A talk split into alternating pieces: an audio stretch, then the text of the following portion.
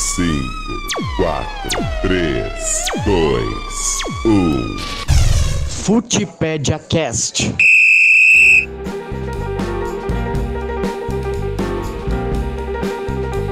Está começando mais um Futipédia Cast. Eu sou Rodolfo Simões, estou dando início aqui ao quarto episódio dessa segunda temporada. Hoje a gente tem dois convidados super especiais, o Custódio Neto e o meu querido amigo aí, Michael Martins, ouvinte assíduo é, do nosso podcast. Uh, a gente segue aí nessa segunda temporada falando dos torcedores. Hoje, especificamente, a gente fala é, sobre esse movimento, digamos, migratório aí, né, dos torcedores brasileiros que, que torcem para um clube na Europa ou que pelo menos torcem para um clube aqui no Brasil e na Europa, né? Existe esse movimento aí que vem ganhando cada vez mais força. Infelizmente, o Gabriel e a Ingrid não estão presentes no, no episódio de hoje, mas vamos lá, né? Está começando mais, mais um programa e eu gostaria de dar boas-vindas aos nossos convidados. Vocês podem se apresentar aí. Uh, começamos por você dessa vez, Custódio. Boa noite, Rodolfo. Boa noite, Michael. É um prazer estar com vocês. É, sou Custódio Neto, tenho 38 anos, sou advogado já há 18 anos é, moro no Rio de Janeiro há 20 anos e a gente. Eu também tenho formação superior em entretenimento e marketing do esporte. E desde 2006 a gente organiza aqui no Rio de Janeiro os encontros dos, dos, do consulado da bola dos atleticanos no Rio de Janeiro, que é a Cariogalo. A partir de 2012 a gente começou a idealizar e lançou em 2015 o projeto Consulados do Galo, que são os grupos de torcedores é, atleticanos que se reúnem em bares mundo afora para ver jogos do Atlético. E, enfim, a gente tem uma experiência aí de, de prática, de relacionamento com torcedores e tem a, a teórica da, da academia. Enfim, é um prazer estar com vocês. Boa noite, Rodolfo. Boa noite, Custódio. É, agradecer o convite né, do, do Rodolfo para participar de mais um, uma edição do Footpedia Cast. Para quem não me conhece, meu nome é Maicon Martins, sou formado em marketing, é, estou concluindo minha pós-graduação em administração e marketing esportivo. É, também tenho um perfil voltado a, ao marketing esportivo chamado Marketólogos FC e também contribuo para um perfil de conteúdos voltados ao Atlético chamado Blog Camisa 12. Enfim, espero contribuir né, debater um conteúdo de qualidade com vocês e também aprender muito com vocês. Bom, pessoal, feitas as apresentações aí, é, vou lançar uma primeira pergunta para a gente começar esse bate-bola e aí aos poucos a gente vai destrinchando esse tema. Em 2016 houve uma pesquisa, né, uma, é, realizada, uma consultoria, na verdade, né, feita pelo IBOP e pelo Repucom, é, na qual 72% dos jovens usuários da internet disseram torcer para um time europeu. Né? Essa reportagem, inclusive, está disponível é, no UOL para quem quiser acessar depois aí. E eu gostaria de ouvir dos nossos ouvintes aí é, alguns dos fatores né, que contribuíram é, para esse movimento aí ao longo dessa década. Quais foram os movimentos que os clubes europeus fizeram e talvez os clubes brasileiros tenham deixado de fazer ou, ou não venham fazendo? Bom, ao meu ver, existem N fatores, mas eu, eu atribuo principalmente a globalização e a facilidade que as pessoas têm acesso a, aos jogos dessas principais ligas da Europa, né, principalmente a, a, a UEFA, mas também a, as ligas né, nacionais. É um bom exemplo disso é hoje é, no qual o esporte interativo quebrou o recorde de audiência simultânea na internet, né, no jogo entre Paris Saint-Germain e Bayern de Munique pela final da UEFA Champions League. Mais de 4 milhões de pessoas assistiram né, através do seu smartphone, né, através do, do seu computador, né, essa final. Né, e a, até então, né, durante a pandemia, o, a maior visualização é, foi da final do Campeonato Carioca entre Flamengo e, e Fluminense. É, 3 milhões 598 pessoas assistiram. Mas esse jogo foi atípico, principalmente por causa da pandemia.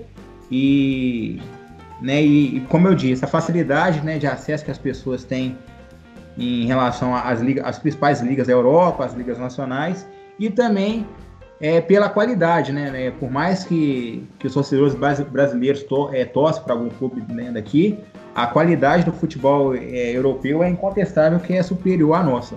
Então eu atribuo a esses dois fatores. Existem outros, mas eu acredito que esses dois são principais. A qualidade técnica e também a facilidade de acesso que as pessoas têm às, às outras ligas. É isso aí, você resumiu bem, Michael. É, a grande questão é, é, qualidade de espetáculo. E é uma qualidade pensada pelos clubes é, que, que deixam uma liga é, fazer os acordos e definir para eles é, um traço bem, bem marcante disso. Até 2019, você não tinha um padrão de tela de transmissão da Libertadores, por exemplo, que é o nosso torneio continental. Ou seja, a Fox tinha um padrão de tela, a Globo teria outro padrão de tela, qualquer outra é, emissora de TV, Sport TV é um outro padrão de tela.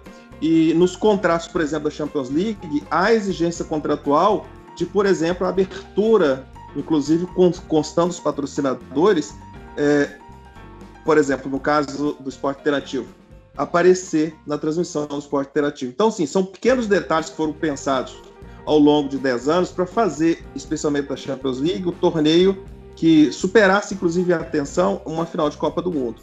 Então tem uma, tem uma qualidade pensada para o torcedor das mais diversas formas, para os mais diversos segmentos de idade, de, de, de condição financeira. É, isso atrai dinheiro, que atrai a presença dos grandes jogadores, que atraem é, cativa público, né? Então, é, são, são vários fatores. A questão da presença é, da negociação é, padronizada pela liga faz com que, por, por exemplo, os jogadores, quando são contratados, já estejam incluídos o, a negociação dos direitos, que envolve aí o uso da imagem dele nos games.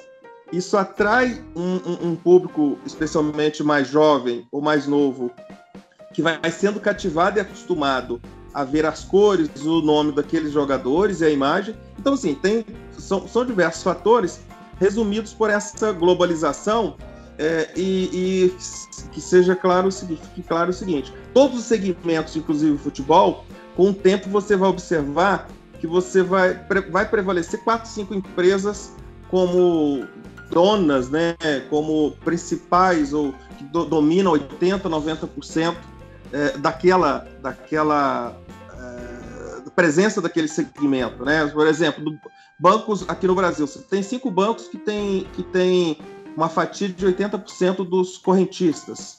É, assim também está acontecendo e vai continuar acontecendo no futebol, em que você tem a prevalência de clubes com estratégia mundial é, sobre o interesse né, daqueles que têm uma estratégia mais regional ou mais nacional. E o fato de ter campeonato estadual no Brasil e em outros países não ter significa um pouco disso. Dedica muito tempo da, do calendário para jogar um torneio regional que vai perdendo atenção porque as pessoas focam em grandes torneios como a Champions League e, claro, nos outros segmentos também é, esportivos você tem. Até Netflix hoje concorre com o futebol brasileiro. Enfim, é isso aí. então, resumo é esse.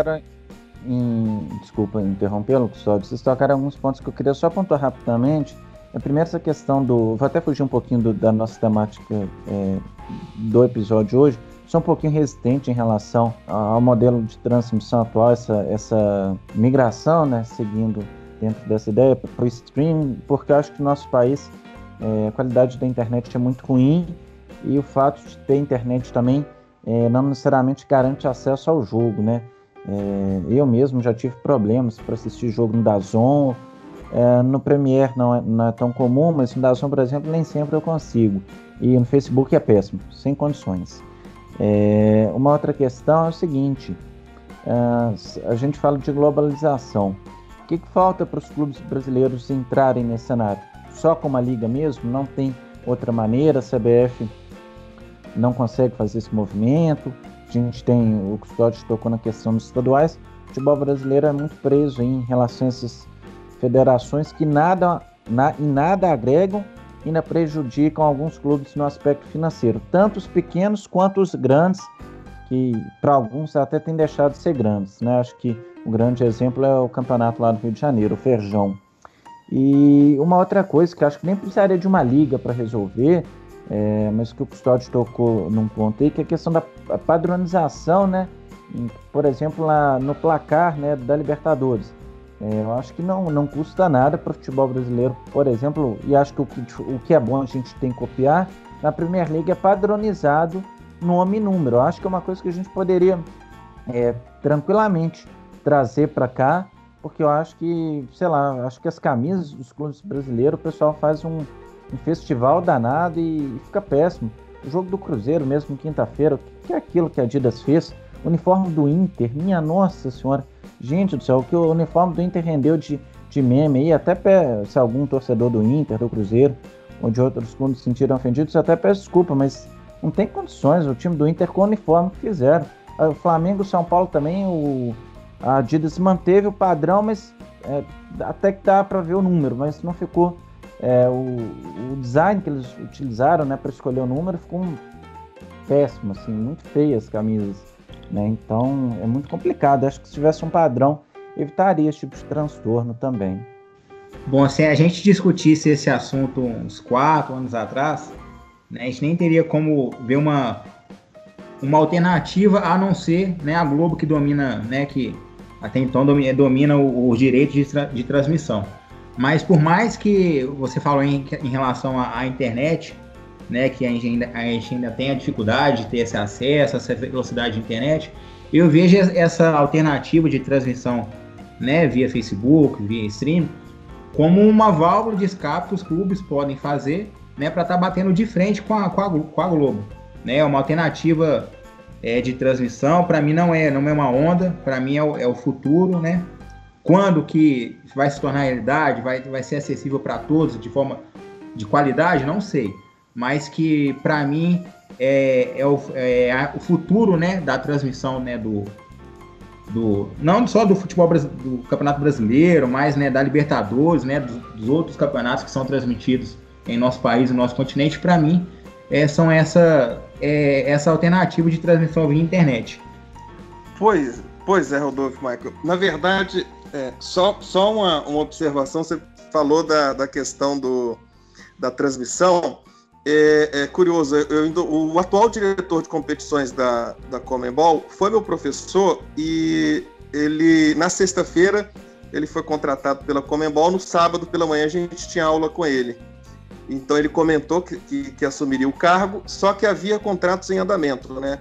Em 2019 já mudou um pouco, a Comembol já está tentando envelopar o estádio para que tenha padronização de placas, referência à competição, mas aí você entra no problema do futebol né, aqui do continente, que tem cada estádio em um modelo, né? Aquilo que a gente fala de padrão FIFA, a gente não tem um padrão Comembol, porque na verdade você tem campos que são como se fossem campos de fazenda e tem estádios com melhor estrutura como como, enfim, Mineirão, os estádios da Copa, né, os estádios brasileiros.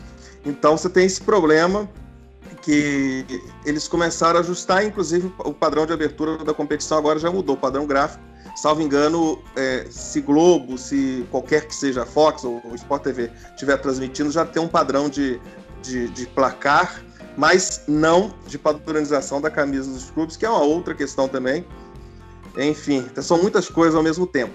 É, mas o fato é o seguinte: eu, eu estava em 2018 num seminário com o Gustavo, que ele é o gerente, um dos gerentes, me parece que de conteúdo da, da, da do Grupo Globo, né, que, que agora unificou. É, eles fizeram a proposta para Champions, para tra transmitir o torneio aqui no Brasil, e no ano anterior cresceu muito, porque a TV aberta tem esse poder. É, a Globo tem uma qualidade, tem um alcance muito grande aqui no Brasil, que é o problema do stream que você falou. O acesso à internet de qualidade pelo Brasil está muito, tá muito nos grandes centros, né? Os grandes centros capitais e em centros como Campinas, Uberaba, assim. Ou seja, você não tem no interior do Nordeste, do Norte, de Minas, é, por exemplo, do Brasil também, você não tem essa qualidade de internet para o streaming que é o problema é, que, que, provoca numa transmissão do, do, do, Facebook, de YouTube. Mas isso aconteceu porque a Globo, devido ao alcance no ano anterior, é, a, a, UEFA veio com, uma, com um valor de transição muito alto. Segundo Gustavo Ararro, eles não chegaram a um acordo e posteriormente a UEFA achou que fosse blefe, mas posteriormente a UEFA baixou um pouco, mas a Globo já teria comprado outros conteúdos. E saiu uma pesquisa recente que indica uma redução do alcance da, da Champions League no Brasil devido a isso, ao poder é, da TV aberta. Mas o fato é o seguinte: é, é caminho inquestionável a transmissão que o Mike falou, basicamente pelo alcance da TV aberta, que é um modelo muito brasileiro, ainda vai durar 10 anos com a evolução da qualidade de internet e com a redução do alcance da TV aberta. É, naturalmente vai acontecer, vai, vai haver essa, essa mudança aí de plataforma de transmissão Ainda estamos numa fase inicial embrionária, mas está acontecendo. Tem até então. também uma, uma referência aqui do, do José Colagrosso, né, que é especialista é, em administração e em marketing esportivo.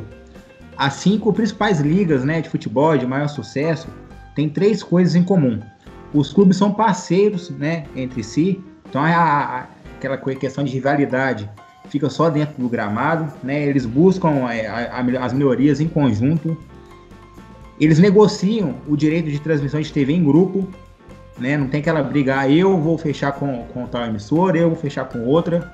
E eles trabalham essa questão do marketing, né? Da, da promoção da liga, é, integradamente, né? Igual você falou sobre a padronização da Champions League, a Copa Libertadores tende a fazer algumas padronizações, eu acredito que vai evoluir muito nos próximos anos.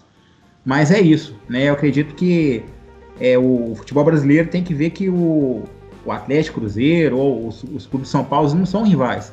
Né? Eles têm que procurar fazer é, uma melhoria, os trabalhos em comum, né? De forma que todos, digamos que ganham em conjunto. Mas é, é um tabu a ser quebrado, porque a gente sabe que né, o Rio, é, por exemplo, tem o Flamengo, em São Paulo tem o Corinthians, eles detêm as maiores cotas né, de TV. Vai ser difícil ter esse, digamos que abrir mão né, de, desse, né, desses supervalores. Mas a tendência é essa, né? Os grandes, as grandes ligas, os grandes clubes, né, eles fazem um trabalho em conjunto e não individualmente. Vou só ilustrar, é interessante essa observação, Mike, pelo seguinte: é, como é que funciona aqui no Brasil, por exemplo, o Campeonato Brasileiro? Quem está gerando a imagem é a TV Globo. É, diferentemente, por exemplo, da transmissão da Champions, que você tem que a, a liga gera as imagens e envelopa aquilo, né? Então todos os canais têm um padrão de transmissão que eles têm que obedecer, inclusive em referência aos patrocinadores. É, a Comembol, salvo engano, começou a trabalhar isso a partir de 2019, porque quando o diretor de competições assumiu, ainda havia contratos em andamento. Salvo engano, foi 2019. Mas aí ainda muita coisa para se fazer, porque não tinha nenhuma padronização. O que, que, que significa isso? é, o, o, no caso do Campeonato Brasileiro, quando a Globo gera as imagens, ela fica como a propriedade dela, essas imagens. Então, se daqui a 15 anos a gente precisar dessas imagens, o Atlético precisar, ele, entre aspas, não é o titular dos direitos. Isso parece uma bobagem, mas isso inviabiliza, por exemplo, o uso desse conteúdo nas redes do clube. Aliás, é, poucos clubes, quando negociaram o contrato de transmissão de, de 2019 a 2024 com a Globo, ressalvou o uso dos direitos dessas, dessas imagens, por exemplo, nas redes sociais.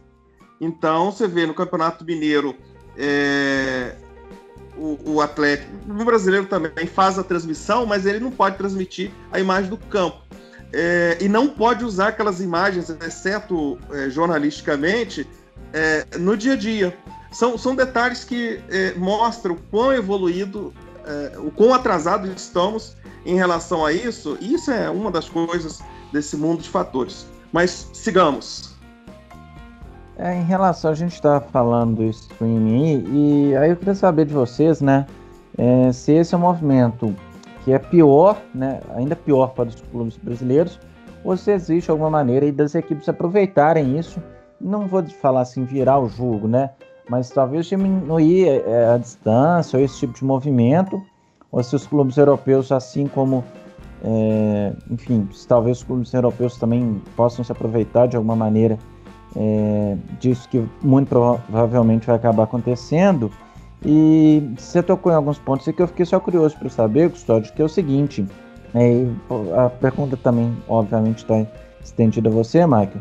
É, venda de transmissão do Brasileirão para outros países, e assim, eu vejo um cuidado né, em tentar transformar o futebol muito, é, em um produto, pelo menos a partir das suas falas, Custódio, em relação a Comebol.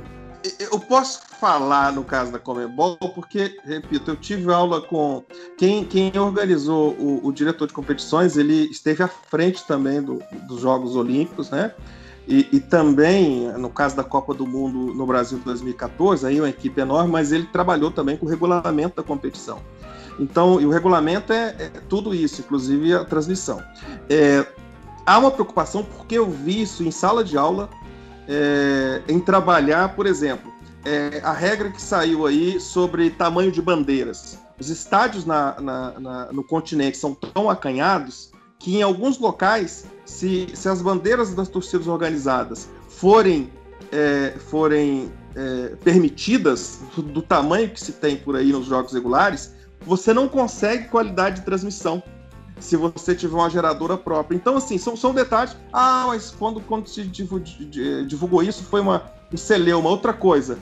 É, isso foi coisa que eu reclamei. Eu me lembro que o Galo foi jogar em 2015, salvo engano, no Chile, e, e, eu até quebrei o pé e não pude ir, eu perdi o meu pacote. E os amigos que foram levaram moedas, foram, enfim, agredidos de toda sorte, compravam ingresso lá na hora. Eu cheguei a reclamar é, esse ponto. Você precisa ter um torneio que você compre o ingresso antes, com certeza de que vai é, chegar no estádio e participar do jogo.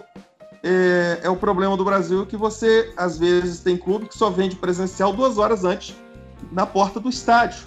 Isso é uma aberração. Você precisa ter acesso ao ingresso até muito antes de você programar a viagem. E então a Comebol tem pensado nisso porque eu acompanhei isso de perto, né? A preocupação dela. Agora, é pouco a pouco, porque você não tem como fazer um montão de mudanças ao mesmo tempo. É, você tem problemas de logística, você tem problemas. É, por exemplo, a final única. Eu sou um dos é dos poucos defensores, mas eu entendo a proposta, que é você ter um, um, um jogo. A gente já teve final da, da, da Libertadores no mesmo dia de Sul-Americana, no mesmo dia de jogos do Campeonato Brasileiro ou de torneios outros, né? E dividindo espaço agora. Quando você faz uma final única, você bota ali na pauta é, é, com, ante com, antecedência. Então, é, é eu, eu não vejo. O problema do Brasil é que, como são os clubes é, que organizam a Série A, porque a CBF não, não tem vantagem financeira da Série A, ela, ela só participa na Série B, C e, e financia a Série D. Eu vejo esse problema porque os clubes não conseguem uma mesa. Você tem diversos dirigentes enfrentando de, de forma diferente a, a essa, esse debate do que é, é, o Campeonato Brasileiro como produto. Eu sei que há um movimento aí para venda, me parece que já foi fechado, eu não, não sei agora com detalhes, é, para venda para fora do Brasil. Mas num primeiro momento houve problema porque a empresa que ganhou a concorrência, ela havia restrições a essa empresa, ela não tinha know-how, falou-se que seria uma coisa é, é, é que foi, é, foi não, não foi feita adequadamente. Aí houve rescisão de contrato porque a Globo tinha alguma coisa em contrato que garantia a ela é, é, direitos de alguns, de alguns clubes. Enfim, falta justamente, a meu ver, o seguinte: sentar os 20 clubes ou os 40 clubes Série A e Série B, é, ter um foco em fazer do futebol brasileiro um produto e escalonar. O primeiro ano, segundo ano. A Champions não foi.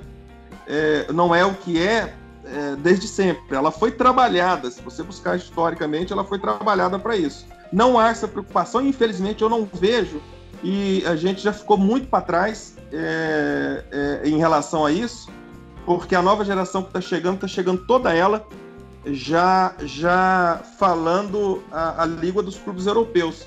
E, e, essa geração, estando no mercado, comprando, participando dos eventos, ela, ela vai impactar ainda mais em favor dos clubes estrangeiros, em prejuízo dos clubes brasileiros que não trabalham isso com a necessidade de sobrevivência que eles precisariam.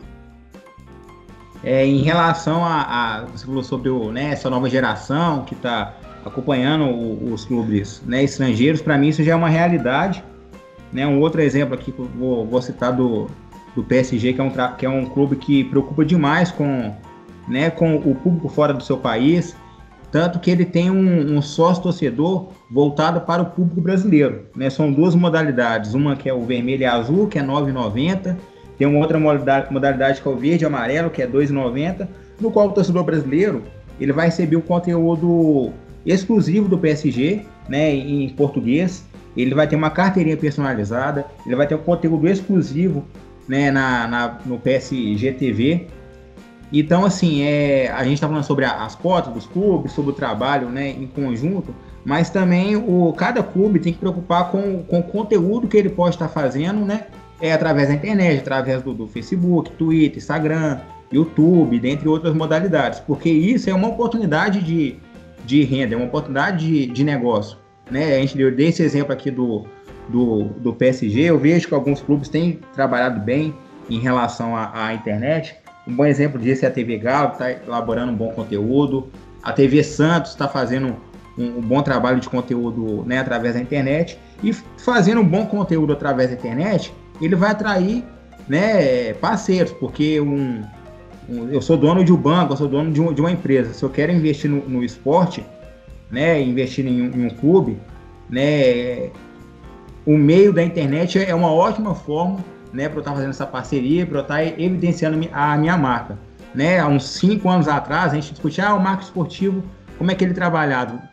É, infelizmente, aquilo é, era feito de forma de publicidade, né? O BMG estampava a marca né, na, na, camisa, mas não tinha nenhum trabalho em conjunto, né? Não, não, tinha nenhuma divulgação da empresa. Tinha basicamente só estampado a marca, a marca BMG ali e, e pronto. então eu estou vendo essa evolução do, né, do, dos clubes, está fazendo esse trabalho de qualidade, né, está promovendo né, de uma forma diferente, diferente esse, é, esse, essas empresas parceiras, mas a gente está engateando muito ainda, tem muito o que evoluir. Mas eu, é o que eu disse, a gente não pode ficar dependendo só né, da, dessas cotas de TV. É uma coisa que está melhorando, que eu vejo que não, não é a, a, curto prazo, é a longo prazo para ter essa questão de, né, do, dos benefícios em conjunto, né, principalmente porque o Flamengo, o Corinthians, os, os, os outros grandes clubes não, né, não vão dar o braço por você em relação a essa igualdade das cotas, em questão dessa, desse benefício em conjunto. Footpedia Cast. Bom, vou pontuar só algumas coisinhas que vocês comentaram aí. É, o Custódio falou sobre a final da Libertadores, por exemplo, em jogo único. Eu não diria que eu sou o contrário, né, mas eu, eu vejo é, diferenças é, continentais em vários sentidos. Financeira, uh, qualidade do deslocamento. Na Europa dá para fazer isso de trem, aqui no Brasil, é, aqui na América do Sul não. A gente não tem essa, essa mesma possibilidade. Então acho que esses dois assim, acho que são os grandes fatores é, na minha modesta opinião. Entretanto, contudo, todavia, entendo outro lado também, né, de tentar transformar é, a final da Libertadores num produto, enfim, que todo mundo queira consumir isso. É, vocês comentaram aí também sobre a questão de vender os direitos aí é, do Brasileirão e eu gostaria de saber quais países, né, é, teriam acesso ao campeonato, porque é um pouco do que eu sei sobre o assunto é o jogo do sábado, né? É, talvez nem tenha relação direta com esse novo contrato especificamente, mas o jogo do sábado, às nove da noite, até onde eu ser destinado a, a, a China, né, a, a atender o mercado asiático, que é muito bem explorado pela Premier League. Uh, e eu sei né, que de uns tempos para cá, e acho que talvez a chegada do Jorge Jesus tenha ajudado nisso, é, além de ter vários brasileiros em Portugal, o Brasileirão tem uma saída, uh, no mínimo, interessante, né? Para Portugal, o que certamente acho que não acontece em outros países é, da Europa. Então eu queria que vocês comentassem um pouquinho sobre isso também. Eu acredito que antes de, né, de pensar em estar tá vendendo o produto campeonato brasileiro né, para outros países, a gente primeiro tem que definir como é que esse modelo vai ser é, feito internamente, né, aqui no, no nosso próprio país, porque se a gente tem essa dificuldade né, de transmissão internamente, a gente não, não vai conseguir vender o produto né, de forma de qualidade, de forma que todos os clubes vão, né, vão ganhar em conjunto né, para outros países. Então a minha visão é essa. Primeiro tem que, tem que regularizar, ver como é que vai ser essa, essa distribuição de cota, como é que vai ser transmitido né, internamente, para depois sim né, pensar em, em outros mercados. E é claro, né, é, buscar melhorar né, de, de, em relação à qualidade do produto né, do futebol brasileiro para depois sim vender, o, vender né, esse produto sim, de, de qualidade.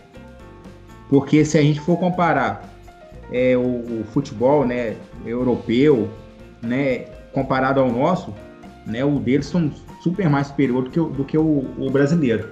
Então é isso, é primeiro resolver essa questão burocrática internamente para depois sim pensar em, em outros cenários, né, em outros países. Pois é, é o, o, recentemente, recentemente, me parece que foi é, teve uma primeira concorrência que a gente falou que, que não foi é, teve diversos problemas e, e, e, depois houve um alinhamento e uma segunda e definitiva é, venda de transmissão do campeonato para fora do, do Brasil.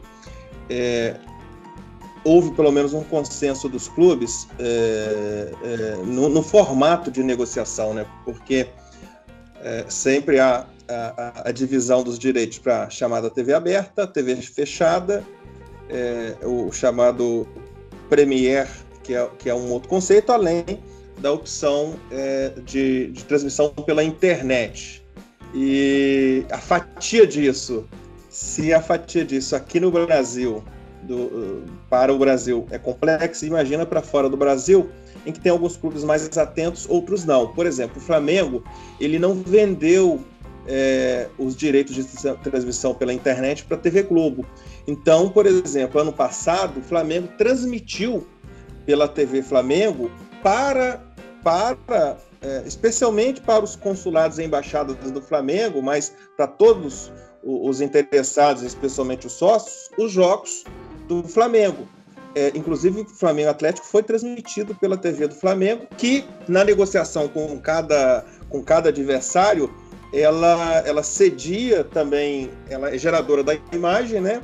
Ela cedia a imagem, no caso, para a TV Galo, no jogo Atlético Flamengo, e no caso do Jorge Jesus, ele gerou uma demanda em Portugal, chegou a um parceiro que pagou pela exibição em Portugal. Mas é, por que, que, o Flamengo conseguiu isso? Primeiro que ele não tinha vendido a internet, como por exemplo o, o, o, o Atlético incluiu no pacote o contrato com a Globo e não ressalvou esse ponto. Segundo, que ele traçou uma estratégia desde 2016 com consulados e embaixadas e que permitiu ele faturar no ano, no ano de passado, né, exercício de 2018, que foi é, é exercício 2019, que foi publicado agora em 2020, é, faturou em torno de 24 milhões com consulados em embaixadas, basicamente com, com geração de receitas em, em é, sócio-torcedor.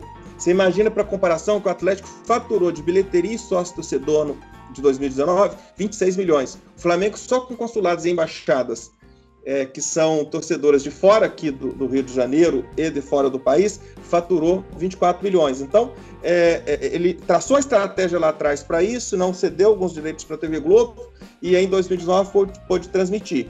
É, aí você pega um outro clube que não tem estratégia nem nacional, que dirá internacional, e você bota no mesmo pacote para dividir os direitos para fora do país. Mas o fato é que a, a, a negociação visa dar um, um, uma cara de produto, de, de organização a isso, para que você consiga vender para fora do Brasil. O problema é que o campeonato deles já é vendido há muito tempo aqui para gente. E, e, e, aí você pega um estádio com um gramado praticamente abandonado, como a gente tem grande parte do estádio, do, do, dos estádios brasileiros, e bota isso na televisão. Aí quando você pega um jogo como o de hoje, da, a gente está gravando isso no domingo da final da Champions League, você vê um tapete. Então, assim, é, é, é, no visual, na qualidade dos jogadores, na organização, são sempre pontos que conectam. Quanto melhor o, o resultado final de relacionamento com o torcedor, também é melhor e, consequentemente, quando você fala em diversos pontos com o torcedor, você entrega um campeonato, um produto pior, porque ele também atrai piores parceiros. E no futebol a lógica é simples. É, as, as, equipes que ganham são aquelas que são capazes de pagar os melhores talentos, os melhores salários, os melhores jogadores. Essas equipes atraem o patrocínio, atraem mais audiência e, consequentemente, também atraem mais torcedores e isso vai se retroalimentando. É, bom, a gente só apontou a sua última fala aí, eu acho que até em termos de estádio, pelo menos na Série A, hoje existe um cuidado bem maior, né? E pelo menos a maior parte do, dos, é, dos clubes consegue atender minimamente essa demanda. Contudo, a gente que é um pouquinho mais realista, talvez para as novas gerações não tenha tanta interferência, mas eu particularmente acho que essa questão da, da modernização dos estados, é, para gente que acompanha futebol mais tempo, um pouquinho, eu particularmente me sinto bem incomodado, porque antes a gente conseguia olhar para o estádio e saber onde o jogo acontecia. Agora, com o estádio todo padronizado, muitos estados perderam seu charme, né? seu charme, principalmente os principais, Maracanã, próprio Mineirão, é, no Sul também. Então, é, eu confesso que nesse sentido, assim, eu fico um pouco é, incomodado. Mas, enfim, a gente vai pular para o próximo assunto, que é a fidelização dos torcedores. E, e aí, eu acho que o Michael já tocou um pouquinho no ponto, né, que é a questão do, do conteúdo que, que os clubes desenvolvem nas redes sociais. É, inclusive, acho que ele também já elogiou a TV Santos. Eu sou um assisto assiduamente, eu consumo é, o conteúdo da Santos TV, mesmo sem ser torcedor, porque eu acho que eles fazem um trabalho muito acima da média e, e acho que tem que ser espelho para os outros clubes também. Inclusive, eu tenho até interesse em fazer um trabalho de pesquisa depois sobre isso. Eu queria também que vocês falassem um pouquinho de como que os clubes enxergam né, se, é, os seus torcedores. Se é que existe uma preocupação por parte desses dirigentes, nem oferecer vantagens com sócio torcedor, até essa preocupação com a venda dos ingressos para o jogo fora de casa, como o Custódio já, já citou, e até mesmo com, por exemplo, os produtos que estão ou não disponíveis nas lojas. Acho que até nesse sentido, os clubes europeus são muito mais atentos que os clubes brasileiros. Tem, tem vários é, clubes no país, que eu não preciso nem, nem citar aqui, mas que não conseguem atender é, demanda de torcedor, não tem é, camisa para as mulheres, eventualmente falta camisa para as crianças, às vezes a qualidade, né, o material né, da camisa não é, não é bom, então eu acho que tudo isso vai fazendo com que as pessoas é, percam o interesse. É, Rodolfo, é, são, são, são vários pontos ao mesmo tempo. A Santos TV, é, a grande questão é a seguinte: rede social precisa ter programação. É, ou seja, você precisa, e para ter programação, você precisa saber onde você quer chegar.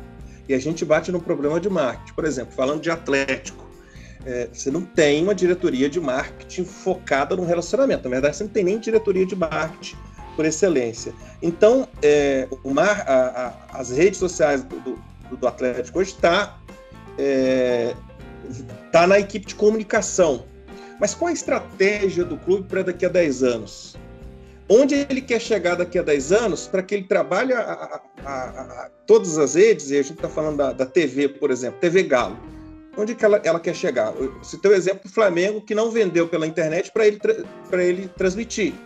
Quando você não vende, você deixa de faturar um determinado valor, milhares ou milhões de reais. Mas daqui a algum tempo você vai ter uma TV Galo mais, mais forte se você fizer isso. Eu dou exemplo que teve uma única transmissão é, salvo engano, é, de um amistoso, que rendeu 42 mil, né, o ao vivo rendeu 42 mil novos inscritos na TV Galo.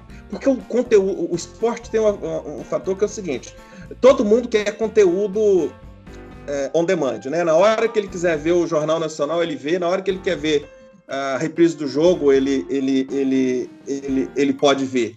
Mas o esporte ao vivo, é, ele tem um fator que é o seguinte: você sabendo o resultado do final do jogo, você perde o interesse. Como a gente, eu, eu não sei se vocês, vocês são mais novos que eu, é, a gente só tinha lá um compacto na, na Band antigamente. Então a gente evitava ver um jogo mais cedo para poder ver como se fosse ao vivo o compacto daquele jogo no sábado, no domingo à noite. É, o esporte ao vivo hoje é impossível você não saber o resultado de um jogo, porque você tem WhatsApp, você tem rede social, você tem tudo quanto é tipo de, de, de informação prévia durante o evento. Mas ele é um conteúdo matador. Então, é, a rede social precisa ter uma programação. No caso da TV, precisa ter uma programação. A Santos TV faz isso, investe nisso, tem uma grade para isso. parceiros, inclusive, fechou recentemente com um patrocinador com previsão de aparecer na, na TV e aí vai retroalimentando. Você, quanto mais inscritos, quanto mais pessoas que seguem aquele conteúdo, mais você vai gerando de interesse, mais você vai é, é, capitalizando ali e gerando receita para o clube. No caso da questão da fidelização em relação a produtos e serviços, é, eu, eu sempre morei fora de Belo Horizonte. Então, assim, é um problema seríssimo comprar produtos. Aliás, não comprem. Porque, assim, uh, por exemplo, o manto da massa é, que foi uma estratégia de sucesso. Mas assim, tem, tem falhas básicas. Você não conseguia comprar, você não tinha um carrinho para comprar todos os tamanhos. É, inicialmente não tinha o feminino, né? A proposta feminina. Você não podia comprar todos os tamanhos no mesmo carrinho de compra. Você tinha que pagar dois, três fretes, dependendo da quantidade. Eu tenho pessoas que foi debitar dez vezes, né? É, é, dele a, a mesma compra é, e a, só depois que iniciaram a proposta de, de, de, reembolso. No caso do uniforme que foi lançado, a gente faz compra pela, pela loja virtual do, do, do Galo, você não tem atendimento. Ninguém responde rede social, ninguém responde WhatsApp, e-mail, e você fica sem atendimento, você não tem rastreamento daquela compra. São coisas básicas. É, são coisas básicas que o Grêmio, por exemplo, faz. O Grêmio fez uma operação agora, está até no balanço trimestral deles, é, o Grêmio conseguiu faturar, salvo engano, entre 3 e 5 milhões pelo e-commerce. É, o Grêmio tem uma receita de, de, Ele não tem bilheteria por causa do acordo lá com, com, com o estádio, com a arena, né? Mas ele tem uma receita consórcio de 85 milhões. E o Atlético de bilheteria e sócio torcedor, o Galo tem 26 milhões, que foi no ano passado. Você imagina que o Grêmio está faturando quase que 60 milhões a mais que o Galo. E são torcidas é, é, parecidas, né? Talvez a gente seja um pouco maior que eles. e eles tiveram agora um, um, recente histórico melhor do que o nosso. Mas assim, não dá para ter uma diferença de 60 milhões sem considerar a bilheteria do Grêmio é, entre esses dois clubes. Por quê? Porque na verdade você precisa ter no clube uma diretoria específica para acordar e dormir pensando no torcedor. O clube tem que ser pensado que ele é meramente a paixão do torcedor. O que, que é isso? Eu tenho que fazer esse cara é, passar adiante essa paixão e mantê-la dia e noite, a partir do oferecimento dos melhores serviços e produtos. É ele que dita. É a frase do Marcelo Bielsa, é, simbólica. No estádio, o único substituível é o torcedor. E você vê clubes, por exemplo, que perfis oficiais ou representantes que divulgam informações oficiais nas suas redes pessoais que bloqueiam torcedores. Na era virtual, isto é uma porrada naquele torcedor. Falta de mercadologia, marketing, que é estudar o torcedor e fazer formular estratégias longas. É, por exemplo, o Atlético já está pensando para 2024 em diante, 2025 em diante, qual estratégia vai adotar? Ou vai chegar 2022, vai renovar com a Globo para antecipar os direitos, como fez antes? Quando for em 2025, começa um novo contrato e, e, e não pode utilizar de novo o conteúdo ao vivo nas redes sociais. O conteúdo ao vivo nas redes sociais fariam essas redes crescerem absurdamente. Essas redes viram ativos para ela negociar direitos, patrocinadores e gerar mais receita no futuro. Ou seja, passa aí por você dedicar atenção ao consumidor, porque ele, torcedor, quando bem tratado, isso é em qualquer relação é, da vida humana, quando você é bem tratado, você retribui. Falei muito, desculpa. Não, não, é tudo que você falou eu concordo, né? Fazer só algumas pontuações. Eu vou dar um exemplo do Atlético, você falou sobre o, o manto da massa. Né, para quem não, né, só para para explicar para o pessoal, o Atlético fez uma, fez uma, uma campanha no qual os torcedores fizeram né, camisas né, com, algum, com algumas características né, voltadas, voltadas ao clube e a, e a camisa vencedora seria comercializada. Então o que, que eles fizeram? Eles fizeram nada mais do que uma pesquisa. É, futebol né, e qualquer outro tipo de, de entretenimento ou venda de algum serviço é pesquisa, gente. Tanto que a, a camisa que, que foi que foi escolhida teve uma boa aceitabilidade do público, né? Venderam mais de 100 mil camisas e, mas não só nesse exemplo da, da camisa, mas é igual o Custódio falou do planejamento que deve ser a longo prazo. Todos os clubes, Atlético, Cruzeiro, né, os clubes da Série A, Série B, Série C, Série D, tem que entender o seu público, né? Tem que conhecer o seu torcedor e ver que ele é um atrativo, ele é uma oportunidade de negócio. O, o Custódio falou sobre a dificuldade, né? Que, que ele que mora no, no Rio de Janeiro para estar tá comprando o produto, um produto do Atlético, no caso a camisa. Quem dirá então, né? Os consulados que moram fora, né? E que é uma oportunidade de negócio. E quando a gente fala de produto, não é só, não é só a camisa, mas é outros produtos licenciados que ele pode estar vendendo. É um cachecol, né, um boné, é um conjunto, né, e dentre outros serviços. É não só produto, como também serviços, né, que são que podem ser vendidos através da, da sua TV exclusiva, né, através de um, de um conteúdo exclusivo que vai estar chegando para esse sócio torcedor. Não só esse, esse tipo de serviço também via internet, como também é, experiências que ele pode estar fazendo para esse torcedor. Porque o, o Rodolfo, eu estava conversando com ele esses dias, quais são os benefícios que o sócio torcedor tem? Muitas das vezes ele não tem nenhum benefício por ele ser sócio. Ele paga mensalmente aquele valor, ele tem um desconto né, de 50%, 60% no, no ingresso, mas não passa disso. Né? Então o, o clube poderia estar tá, tá promovendo é, certas experiências, como por exemplo, é, o, o, o sócio torcedor vai ter direito a, a julgar com ex-jogadores né, em determinado dia, vai ter uma tarde de autógrafos com o, com, com seu, com seu ídolo, né, dentre outros tipos de, de experiências. E também, igual a gente estava falando aí sobre a, a venda de camisas, é, parece que é básico. A gente vê a crescente né, do, do público feminino cada vez mais nos estádios. Né, é uma oportunidade de negócio para estar tá vendendo né, esses produtos em si, e muitas vezes a, a, o público feminino não, não consegue ter, ter a, o acesso à, compra do, né, da, daquela camisa ou de outro, outros tipos de, de, de produtos. Então é isso, é pesquisa. O futebol é pesquisa. O clube tem que fazer, tem que entender quem que é o seu torcedor, o que, que o público quer consumir, o que, que o público, o público quer comprar, né? E também, igual o Custódio falou, planejamento a longo prazo. Né? O, a TV Galo está fazendo um ótimo trabalho né, é, durante esse ano, mas aonde que, ele, aonde que ele quer chegar daqui cinco anos? Né? É, qual, é, qual que é o objetivo que ele quer atingir? É a curto prazo, é a médio prazo, é a longo prazo, né? Então isso é, são coisas que os clubes devem, devem pesquisar e planejar. E para isso não deve, não deve haver espaço para amadorismo, né? Deve ter sim uma, uma equipe especializada né, de marketing, de comunicação, para estar tá, assim conseguindo é, conseguir esse resultado. É, primeiro eu queria agradecer ao Michael por você dar o trabalho de explicar aí, né, é, como funcionou esse processo do, do manto da massa aí, é, que era uma observação importante a ser feita. E, e é engraçado que o Custódio citou a, a, frase do Bielsa, né, do futebol é, sem substitu ser insubstituível sem os fãs, né?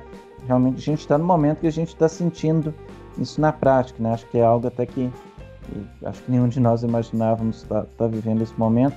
E a gente percebe como faz diferença até mesmo, aliás, é o mais normal, né? Mas no andamento das partidas, né? No campeonato alemão teve uma diferença, no Brasileirão ainda não está tão clara é, essa diferença. Talvez pela tabela algumas pessoas tenham essa sensação de determinados clubes especificamente. E o Custódio também comentou uma outra coisa, só que eu queria pontuar rapidamente que é a questão da, da internet ter horário, né? Eu acho que é algo que isso para mim é muito valioso, né? Apesar de eu já até estar tá ciente disso, mas eu confesso que é algo que eu nunca parei para pensar. É, mas eu, enquanto estudante de jornalismo, né, praticamente com concurso concluído, é algo que, que eu tenho de estar mais atento. E acho que talvez um, um exemplo pegando do meio do futebol assim, eu acho que serve até de inspiração para os clubes, é o Desimpedidos. É uma programação pequena, mas os caras têm toda uma, uma série de, de conteúdos, de episódios é, veiculados semanalmente e com o qual eles cumprem é, esse, esse acerto, né? esse, esse, esse cronograma, e eles sabem muito bem qual era o público que eles queriam atingir. Né? É, e aí a gente está falando de fidelização dos torcedores, e aí até pegando dos impedidos me veio esse, esse feeling aqui, né? É o que os clubes brasileiros é, fazem para fidelizar os jovens, ou o que eles deveriam fazer. Porque acho que o ponto, o grande ponto é aí, é fidelizar o jovem, porque se seu menino de 7, 8, 10 anos já cresce torcendo para o Barcelona, amigo, é um abraço, é um torcedor que você perde. E aí vale para o Náutico lá no, no Nordeste, vale para o Paysandu lá no Norte, vale para o Cuiabá, que é um time que tem se desenvolvido é, ali no Centro-Oeste, vale para o Goiás, né? Vale lá para os times do Sul, Juventude, Caxias, o Inter, enfim, para todo o país. Eu, eu vou. Você usou o exemplo do, do Desimpedidos, eu vou fazer uma correlação da questão dos torneios regionais e patrocínio. Para quem está ouvindo, é, é, para quem tá, está ouvindo possa entender é o seguinte: por que, que os clubes de futebol recebem dinheiro de patrocinadores? Porque eles, pela paixão do torcedor com o clube, eles influenciam. E como influenciam, os patrocinadores que querem, digamos, divulgar seus produtos e serviços, a sua marca, eles investem porque quanto mais pessoas eles alcançam, mais eles vendem, mais faturam e isso vai acontecendo. Então, é, os clubes é, é, é de futebol é, foi parte de, de, estratégia de grandes empresas há muito, a, a vem sendo há muito tempo. Só que é, essa questão da globalização de internet e de campeonato regional, ela fica bem nítida no seguinte: você tinha lá em 80, 90 patrocínios de grandes empresas multinacionais líderes em seus segmentos, por exemplo, Coca-Cola patrocinava muitos clubes. Ela conseguiu alcançar tanto o futebol brasileiro e os clubes começaram a ser tão é, é, é, desatentos no relacionamento com o torcedor que hoje, por exemplo, Adidas. Adidas não tem um patrocínio interessante para grande parte dos clubes brasileiros, financeiramente falando. Ela tem um top 6, do qual o Flamengo é um, né, top 6 mundial, é, e que ela investe num, num, valor mais expressivo. O restante, ela, a partir de 2016, direcionou o dinheiro dela para o digital. E aí, por exemplo, era mais interessante para ela fazer uma parceria com a Anitta, com o Fred e a equipe do Desimpedidos, porque alcança um público que de repente o campeonato regional, que o clube é, com, com, com uma plataforma regional não consegue alcançar. Porque eles não estão preocupados em estudar o segmento de, de torcedor dele, de, de quem consome, e atendê-los. E aí você vem, o Desimpedidos consegue atrair é, verba de patrocínio que antes era dos clubes, porque ele procurou esse conteúdo. E isso, inclusive, na discussão com, com, com do direito de transmissão, há ações, há uma equipe da, da, dessas empresas, no caso do brasileiro da TV Globo, que monitora, porque é, uh, no sentido dessa, desses perfis, desses, desses, é, dessas é, é, grupos que geram conteúdo, não utilizar o conteúdo que de transmissão ao vivo, por exemplo, para bombar os seus canais e com isso ganhar é, valores e, e, e, seguidores e inscritos, é, justamente porque acabam concorrendo ali. E esse aspecto vai influenciando uma geração. Você, possivelmente tem gente que gosta do perfil de abordagem dos desimpedidos pela, pela forma com que trata, mas talvez não siga o, o, o, a rede lá do clube dele, a rede social, ou, ou eventualmente a TV do clube dele. Só que, se você tem conteúdo ao vivo, aí esse conteúdo é matador. O exemplo que eu dei de uma transmissão de treino que você fez uma campanha de torcedores aí, ficaram 10 dias, siga, siga, siga aqui, siga ali, criaram um hashtag, é, conseguiram X mil torcedores. Quando teve o futebol ao vivo de duas horas, você conseguiu 42 mil. É, ou seja, você está entregando um conteúdo novo, insubstituível, porque a reprise você já saberá o que aconteceu. E esse conteúdo é matador e prevalece. E se o clube tiver conhecimento disso, na hora dele exibir os seus jogos, na hora de vender, ele sabe que o conteúdo dele, é bom e ele pode vender melhor. Enfim, é uma rede aí, a gente eu acabei falando sobre muita coisa ao mesmo tempo, mas é o link do porquê que o campeonato regional perdeu atenção. Porque já não tem mais tantos patrocinadores de primeira linha. Você pega um exemplo hoje: quem são os patrocinadores do, do, do, do Galo, já que nós somos atleticanos? São empresas de respeito, obviamente, mas não são empresas líderes nos seus segmentos aqui no Brasil. Líderes que eu digo do ponto de vista é, de primeiro lugar. Os cinco maiores bancos do Brasil não são, não está não, não, não tá entre eles o patrocinador do Atlético, por exemplo. É, acho que a exceção pode ser feita a MRV. Você tem diversos patrocinadores que não são de primeira de segunda linha. Por quê? O BMG é um exemplo. O BMG, apesar de patrocinar muito futebol brasileiro, já patrocina o Barcelona. E foi feita uma pesquisa há algum tempo, há cerca de dois anos, só o Flamengo conseguia alcançar mais torcedores jovens é, do que o Barcelona no Brasil. daqui a 10, 15 anos, a gente tem uma geração inteira de torcedores do Barcelona consumindo, é, gerando, naquela regra de patrocínio, interesse de patrocinadores no Barcelona, e os clubes desatentos a isso vão perdendo dinheiro e vão falindo, vão acabando. Como o Caratinga Futebol Clube há 30 anos jogava a Série B do Campeonato Mineiro, hoje nem existe, porque ninguém mais quer patrocinar o Caratinga, porque ele não alcançava torcedores e impactava nos patrocinadores de forma relevante. Enfim, é isso. E aí eu vou, até para a gente não estender muito, a última pergunta, já que a gente está falando fidelização de torcedores e dos jovens, é a questão do videogame, né? No FIFA já acho que tem um bom tempo, ou talvez já tem um bom tempo que eu parei de jogar, ou talvez nunca tenha tido é, os clubes brasileiros licenciados no FIFA.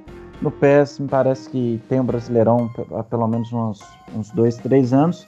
Entretanto, é, nem todos os clubes ou nem todos os jogadores são licenciados, aí você acaba é, tendo um negócio meio Frankenstein, meio avacalhado, além do fato né, das equipes brasileiras é, serem mais, mais fracas né, que, que, os adversários europeus. Eu queria que vocês comentassem um pouquinho sobre essa questão da, da interferência dos games aí, e acredito que vocês conseguem até fazer outros links aí.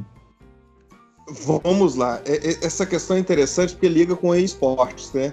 É, por exemplo, é, o Atlético lançou agora, eu já comento sobre isso há uns quatro anos. Eu sei que, por exemplo, o, o, o Marcos Mota, que é advogado do Neymar, e é conhecido aí, ele, ele defende ele, ele defende que, que deveria existir hoje uma lia do, do, do, do, do futebol, que seria futebol entretenimento, né? Aí ele, ele, fa faz uma mistura desses termos para dizer que os clubes têm que pensar sempre numa estratégia de futebol entretenimento. Quanto melhor o seu produto, melhor alcance a todas as classes. Marcos Mota, há três anos, já trabalhava com o Flamengo, a, a, a, além da equipe de esportes, já trabalhava uma, uma constituição de uma, de uma federação e de uma de uma de um segmento específico é, para esportes. É, na verdade, o Brasil, por conta desse problema da, dos direitos de transmissão, o que, que aconteceu? Você não tinha é, o atleta e os clubes não tinham consenso, as empresas não poderiam usar a imagem é, desse, desse campeonato ou do, dos clubes e dos atletas, e aí isso impactou que uma geração inteira veio jogando sem os uniformes, sem os jogadores, é, do, do, clube para o qual torcia. E, e esta relação, ela ao longo do tempo vai influenciando para quem está torcendo. Tem um detalhe científico, não, não, consigo citar onde essa referência, mas é uma informação: 95% da paixão do, do, do, do, de, do torcedor ela é passada. Significa dizer que você pode quase transformar o clube para o qual um fanático torce. Isso é, um, é difícil abordar isso, mas é, é, a grande verdade. Então é o seguinte: se você for desatento no relacionamento com o seu torcedor, você pode é, perder a sequência daquela geração pai e mãe torcem, de repente o filho vai torcer, mas o neto não vai torcer. Então, é, como os games têm estudos que indicam, é, a, a, relacionam com exatidão a, o perfil dos jogadores, tanto os jogadores profissionais como jogadores é, é, como, como lazer. Quando, é, os games alcançam a galera mais jovem, é, crianças, adolescentes e jovens até 25 anos. A partir do momento que você vai.